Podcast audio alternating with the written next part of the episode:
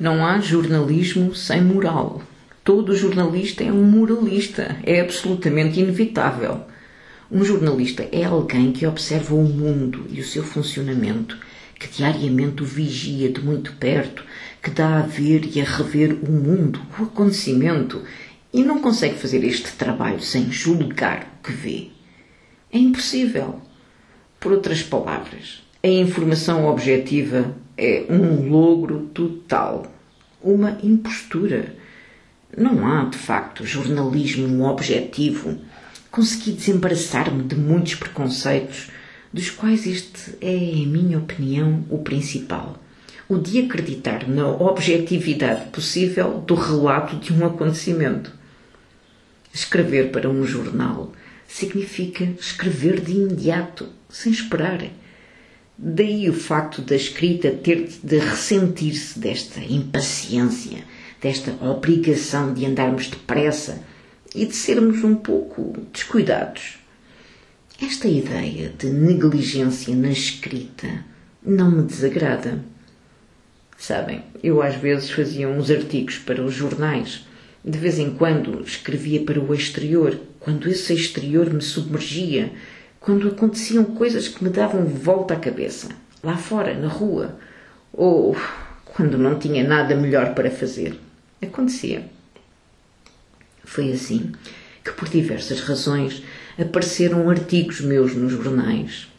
A primeira dessas razões era, sem dúvida, para me obrigar a sair do quarto. Nessa altura, escrevia oito horas por dia, livros, Enquanto escrevia livros, não fazia artigos. Era nos espaços livres, nos momentos vazios, que me sentia agarrada pelo exterior. Creio que enquanto escrevia um livro, nem mesmo lia jornais. Isso não se coadunava com o resto, eu não compreendia o que se passava. Escrever artigos era sair para o exterior, era o meu primeiro cinema. Havia outras razões, uma das quais a falta de dinheiro. Qualquer artigo na Vogue é importante para a subsistência. Além disso, era solicitada. Prometia fazer crónicas regulares para o France Observateur e depois era obrigada a respeitar os prazos, como aconteceu com o Libération em 1980.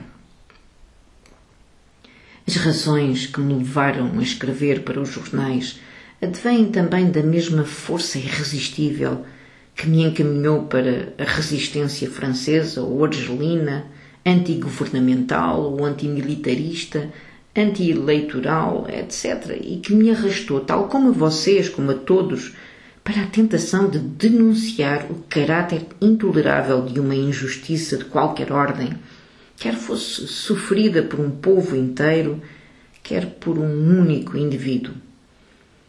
A força que igualmente me conduziu ao amor quando ele se torna louco, quando abandona a prudência e se perde no crime, na desonra, na indignidade e quando a imbecilidade judiciária e a sociedade se permitem fazer juízos dessa matéria, da própria natureza, como se estivessem a julgar uma tempestade ou o fogo.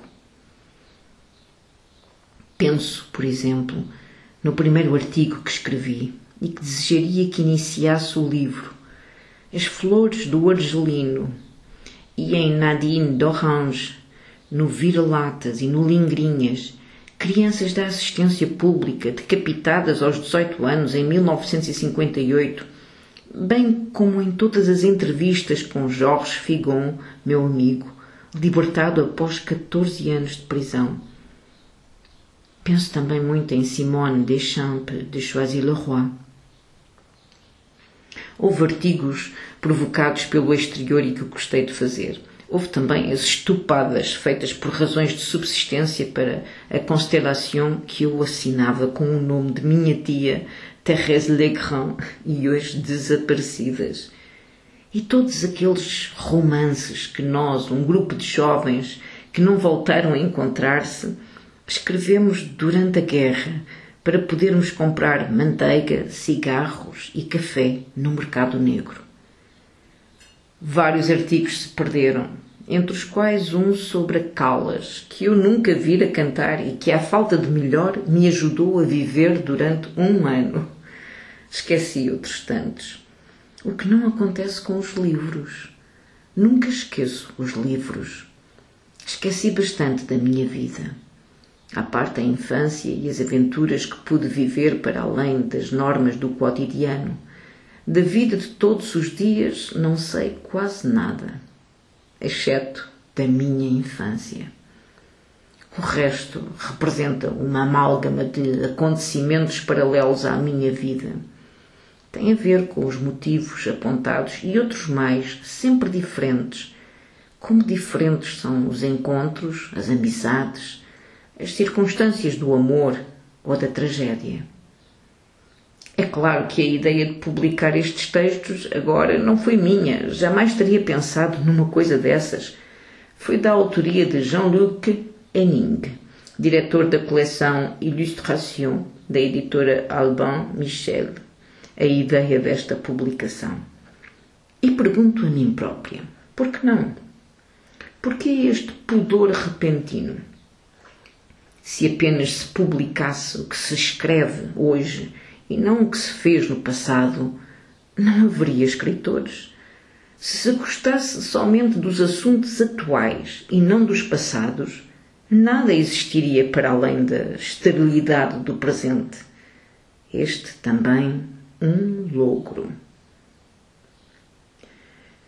Uma outra observação. Enganei-me várias vezes. Reivindico esse direito.